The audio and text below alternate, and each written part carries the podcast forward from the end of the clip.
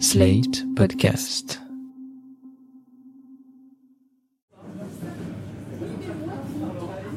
Néandertal, un podcast de Slate.fr en partenariat avec le Muséum national d'histoire naturelle.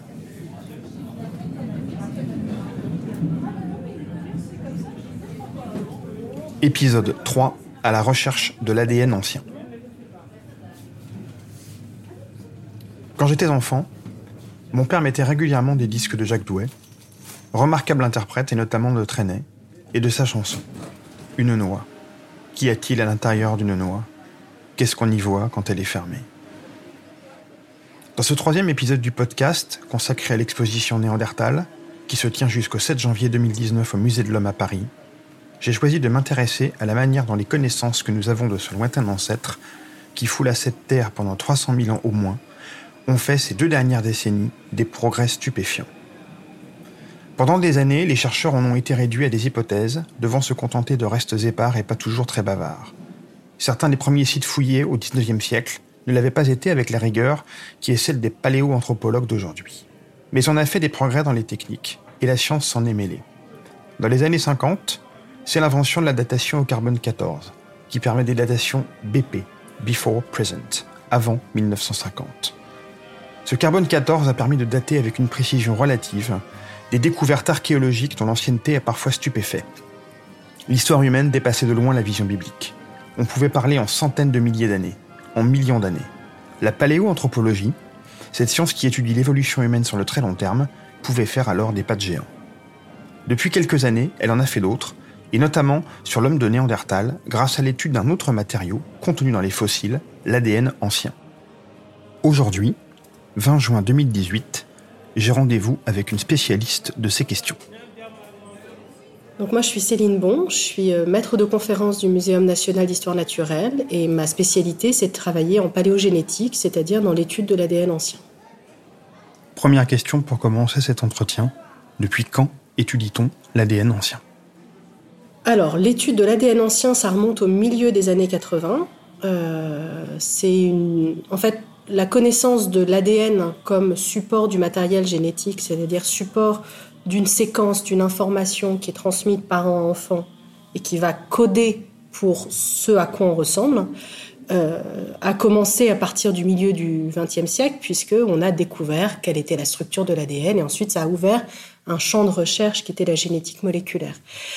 Ce qui a été particulier à partir du milieu des années 80, c'est qu'on s'est rendu compte que cette molécule d'ADN pouvait se préserver dans le temps, c'est-à-dire que elle disparaissait pas dans les heures ou dans les jours qui suivaient le décès, mais qu'on pouvait la garder pendant quelques centaines de milliers d'années. Donc cette première étude au milieu des années 80 a montré la préservation de l'ADN dans un échantillon de quagga, donc une espèce d'équidé, euh, dans un musée pendant environ une centaine d'années. Et puis ensuite, après cette première étude, on est remonté de plus en plus dans le temps pour euh, essayer de retrouver de l'ADN ancien de 1000 ans, de 10 000 ans, de 100 000 ans. Alors on a même essayé de remonter encore plus loin dans le temps, mais on sait aujourd'hui que l'ADN, en fonction de l'environnement climatique, en particulier de la température, va pas se préserver au-delà de quelques centaines de milliers d'années, voire un million d'années dans les climats les plus froids.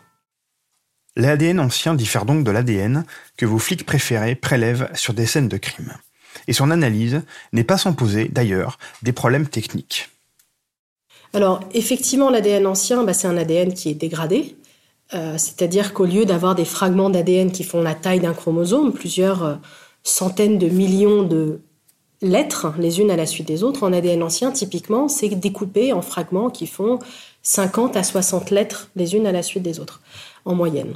Donc ça, c'est un premier problème. On a aussi une diminution globale de la quantité, c'est-à-dire qu'on a très très peu de matériel génétique sur lequel travailler. Donc effectivement, on travaille sur un matériel qui est très dégradé, qui est tellement dégradé que de temps en temps, il n'y en a plus. Et donc pour ce faire, on va utiliser des techniques qui sont extrêmement euh, sensibles, qui vont pouvoir aller pêcher la moindre molécule d'ADN qui existe. Or, ce qu'il faut savoir, c'est que notre, notre environnement autour de nous est rempli de molécules d'ADN. Et en particulier, quand on est, nous, un humain paléogénéticien travaillant au laboratoire, eh ben, on a plein d'ADN humain autour de nous parce qu'on postillonne un petit peu, parce qu'on a un cheveu qui est tombé, parce qu'on a des, la peau qui desquame, et tout ça contient des quantités d'ADN qui sont supérieures à la quantité d'ADN dans l'échantillon dans lequel on travaille. Donc ça, c'est effectivement un vrai problème qu'on essaye de résoudre en utilisant, euh, bah déjà en travaillant dans une salle blanche, dans un laboratoire euh, qui est euh, très fermé, qui est en surpression pour éviter que l'ADN qui se promène dans l'environnement rentre à l'intérieur. L'air qui rentre est filtré pour empêcher l'entrée de la moindre molécule d'ADN. On a même des UV qui s'allument toutes les nuits dans les salles blanches pour détruire tout ce qui peut quand même rester. Et puis nous, à l'intérieur, on va travailler avec une combinaison complète. Il n'y a que nos yeux qui dépassent euh, pour euh, éviter d'apporter notre propre ADN et de remplacer l'ADN de l'échantillon par notre propre ADN. Malgré toutes ses limites et son imperfection, l'ADN ancien est donc un nouvel outil à disposition des paléoanthropologues, un outil considérable pour mieux comprendre et mieux se figurer qui était Néandertal. Mais par rapport aux autres outils à disposition du chercheur, quels sont les intérêts de l'étude de cet ADN ancien? Céline Bon, paléogénéticienne. Alors déjà, le premier intérêt de l'ADN ancien, c'est que ça va nous permettre d'avoir du matériel génétique sur des espèces qui ont disparu et qui n'existent plus aujourd'hui. Donc ça, sinon, c'est une information qu'on ne pourrait pas avoir en dehors de l'ADN ancien, à moins qu'on nous présente une population relicte de néandertaliens qui vivraient dans une île isolée de Sibérie, mais euh, j'ai du mal à le croire. L'étude de l'ADN ancien n'a sans doute pas fini de nous réserver de bonnes surprises. Mais cette science a beau être encore un peu balbutiante, cela n'empêche pas certaines compagnies de proposer des tests permettant de déterminer la quantité d'ADN néandertalien endogène. Car rappelons-le, au Proche-Orient, au moins, Néandertal et Sapiens se sont reproduits.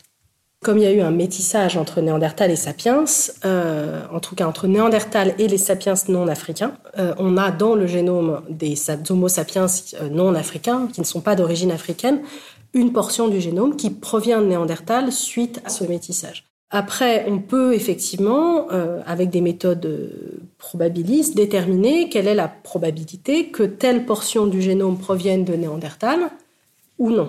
Et donc, on peut, à partir de cette vague de euh, séquençage personnalisé, alors n'y a même pas du séquençage, pour être extrêmement précis, qui est du génotypage, c'est-à-dire qu'on va les regarder sur quelques centaines de milliers de positions considérées comme intéressantes, établir quelle est la probabilité que ces positions proviennent de Néandertal ou pas. On est autour de 2% d'ADN d'origine néandertalienne chez les sapiens, avec des régions du monde où on en a un peu plus, particulièrement l'Asie, l'Asie de l'Est. Des régions du monde on en a un peu moins, par exemple l'Europe. C'est pas étonnant que quelqu'un fasse séquencer son ADN et qu'on lui dise qu'il a 1,8, 2,3% de son génome qui proviennent de Néandertal. Ce qu'il faut quand même savoir, c'est que la plupart, l'immense majorité de l'ADN néandertalien qu'on a dans notre génome, il est en dehors des gènes. Il est dans des régions qui ne codent pas pour des protéines, donc qui ne vont pas participer justement à ce grand livre de, cuisine qu'est notre génome, mais qui sont des régions qui évoluent de façon neutre, qui sont intergéniques, qui, on ne sait pas très bien pourquoi elles sont là d'ailleurs, euh, elles n'ont pas de raison d'être là, elles sont là, et il se trouve que l'ADN néandertalien a particulièrement été préservé dans ces régions-là et pas trop dans les régions géniques. Malgré son caractère fragmentaire et imparfait, l'étude de l'ADN ancien répond à certaines questions qu'il était presque inenvisageable de se poser il y a moins de 50 ans. Quelles étaient les structures familiales de l'homme de Néandertal? Comment se construisaient les groupes et les familles? Est-ce qu'on peut vraiment répondre à ces questions en étudiant l'ADN ancien? J'ai demandé à une autre chercheuse, Marilène Patoumatis, de répondre à cette question, et elle m'a donné un exemple, celui d'Elcédrone. Vous savez, nos néandertaliens véganes qui s'étaient fait manger au premier épisode. Marilène Patou-Matisse. On a mis en évidence avec l'ADN euh, euh, qu'il y avait certains groupes, là aussi, attention, c'est pas tout le monde, c'est un groupe, par exemple, d'Espagne, à El en Espagne, euh, étaient euh, donc apparentés, ils ont été mangés, ceux-là. On ne sait pas qui les a mangés, mais on sait qu'ils ont été mangés. Et ils, étaient apparentés, et que les femmes étaient extérieures. C'est elles qui étaient venues donc dans ce groupe. C'est-à-dire c'est un système social patrilocal. Parce que c'est indispensable pour un petit groupe, pour la reproduction si, vous êtes un vaste territoire, vous êtes trois pelés tendus sur ce vaste territoire, vous n'allez pas passer votre temps à faire la guerre et tout. Il y a un système d'échange, comme l'a bien expliqué Lévi-Strauss, euh, qui se met en place pour justement de produits, de savoir-faire, etc. Et aussi au niveau des partenaires. parce que c'est l'exogamie, c'est ça qui va faire fonctionner le groupe, et la, survivance. Vous vivez pas 350 000 ans si vous êtes consanguin euh, tout le temps. La première image qui me vient en écoutant Marilène Patoumatis, c'est évidemment celle de l'enlèvement des Sabines. Sauf que rien ne permet de dire que si ce sont les hommes qui restent et les femmes qui arrivent dans le groupe, ces dernières sont arrivées par la force. C'est peu probable d'ailleurs, car il semble que notre lointain ancêtre n'aimait pas beaucoup le conflit. Mais je vais déjà beaucoup trop loin. Je ne peux en effet pas m'empêcher de me lancer dans des généralités, alors que nous sommes ici en train de parler d'un échantillon à El Cidron, un seul échantillon de population. Malgré cela, on peut tout de même faire des comparaisons. Céline, bon. Mais quand on regarde ces génomes néandertaliens, on peut comparer l'ADN qui vient du père et l'ADN qui vient de la mère et regarder si ces ADN se ressemblent ou pas. Et on se rend compte qu'il y a pas mal de ressemblances entre l'ADN qui vient du père et l'ADN qui vient de la mère chez Néandertal, euh, ce qui montre qu'en fait, les mariages étaient faits entre gens qui étaient relativement apparentés. Pas consanguins à ce niveau-là, mais qui, étaient, qui appartenaient à un groupe qui était assez proche, qu'on avait assez peu de diversité génétique, contrairement à Sapiens, même à Sapiens de la même époque, pour lequel on voit sans doute des pratiques culturelles qui vont faire qu'on va chercher un conjoint qui génétiquement est très éloigné, quitte à aller le chercher dans un groupe parfois très différent. Mais ce dont on se rend compte en étudiant euh, l'ADN de Néandertal qui reste dans nos génomes, c'est qu'en fait tous ces descendants n'étaient pas fertiles. En particulier, par exemple, on n'a pas de chromosome Y néandertalien dans notre génome. Dans aucun homme moderne, euh, homme au sens mâle, moderne, ne porte un chromosome Y euh, néandertalien. Euh, on a très peu d'ADN néandertalien sur le chromosome X aussi.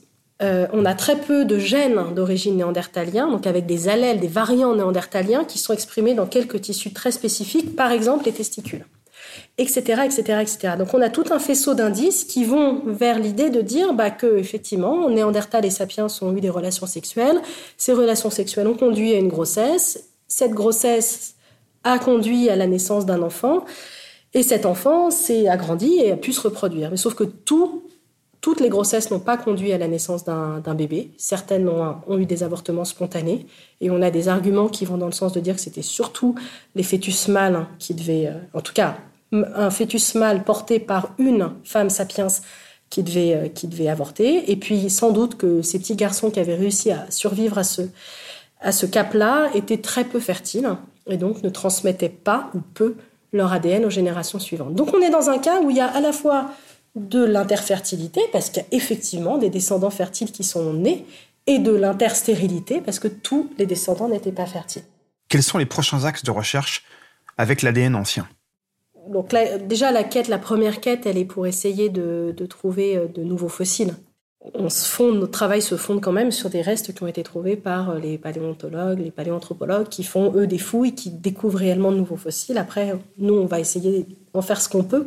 Euh, mais donc déjà, le premier point, c'est combien de néandertaliens supplémentaires on va trouver qui vont nous permettre d'obtenir des génomes. Il y a quand même une grande question, c'est-à-dire qu'on s'est métissé avec Néandertal, avec un groupe néandertalien, et je vous ai dit déjà qu'il y avait pas mal de différences entre les différents groupes néandertaliens, et on ne sait pas lequel. C'est-à-dire que pour l'instant, on a eu des génomes néandertaliens pour des néandertaliens de l'Altaï, de Sibérie.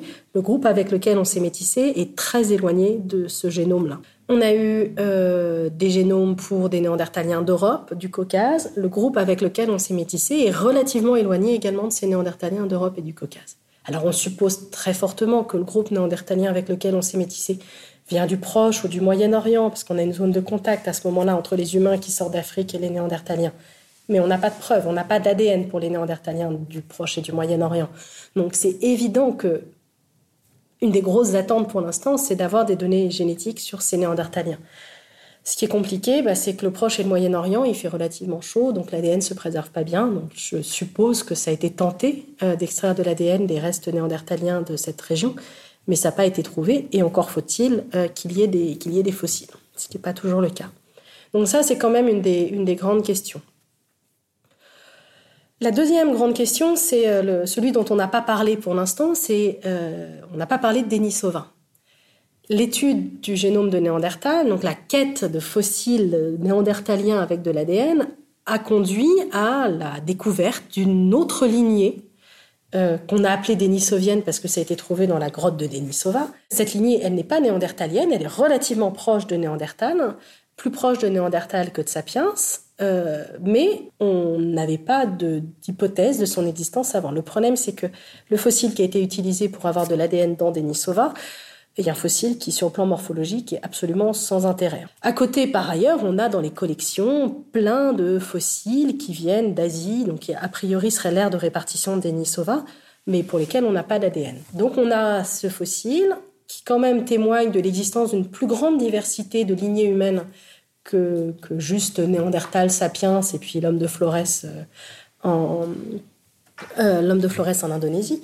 Mais donc on a sans doute peut-être d'autres lignées euh, qui restent à trouver et donc là une exploration un petit peu systématique de l'ADN qu'on peut retrouver dans des, dans des fossiles humains datant du Pléistocène. Pour l'instant, en fait, les principales avancées que moi je vois sur cette question-là, c'est plus une question de découverte de nouveaux individus que de progrès méthodologiques. Depuis euh, quelques années, l'ADN ancien a, fait un plateau technologique. Il y a eu énormément de progrès au début des années 2010. L'autre point qui peut être intéressant, c'est effectivement essayer de se tourner vers des restes biologiques auxquels on n'avait pas pensé. Donc on a parlé du tartre euh, précédemment. Euh, peut-être qu'on pourrait envisager d'autres types de restes biologiques qui pourraient aussi contenir de l'ADN et nous ouvrir de nouvelles portes auxquelles on n'a pas encore songé. Bizarrement, à écouter Céline Bon, j'ai le sentiment que certains paléanthropologues ne sont pas favorables à l'étude de l'ADN ancien. Et j'ai évidemment envie de lui demander pourquoi. On fait des trous. Euh, donc parfois, il y a des enjeux de conservation qui sont supérieurs aux enjeux de la recherche. En plus, on fait une analyse destructive et on n'est même pas sûr qu'on va trouver quelque chose à la fin. Et quand même, dans l'immense majorité des cas, pour des échantillons qui sont aussi anciens que, euh, que Néandertal, bah, on trouve rien. Donc euh, oui, évidemment, il y en a qui sont pas d'accord et je leur jette pas la pierre. Hein, je comprends parfaitement les arguments de conservation. Euh, je pense qu'on aura quand même besoin de revenir au matériel biologique in fine. Mais, mais oui, oui, c'est des analyses qui sont destructives. En plus, il faut se rendre compte que souvent, c'est des gens qui ont vu passer un certain nombre de révolutions technologiques, par exemple celle du sucre carbone 14 et où ils ont un recul que peut-être les paléogénéticiens, tout à leur enthousiasme, n'ont pas encore, hein, de dire bah, attendez, vous allez vous demander à prélever maintenant, puis dans 15 ans, vous allez redemander à prélever en nous disant que vos méthodes sont mieux, puis dans 30 ans, vous allez redemander à prélever en disant que vos méthodes sont encore mieux. Donc, si vous voulez bien cet échantillon-là, on vous le garde pour dans 30 ans, quand vos méthodes auront atteint un plateau. C'était Néandertal, épisode 3, à la recherche de l'ADN ancien. Un podcast de Slate.fr en partenariat avec le Muséum national d'histoire naturelle. L'exposition Néandertal se déroule au Musée de l'Homme, à Paris, jusqu'au 7 janvier 2019.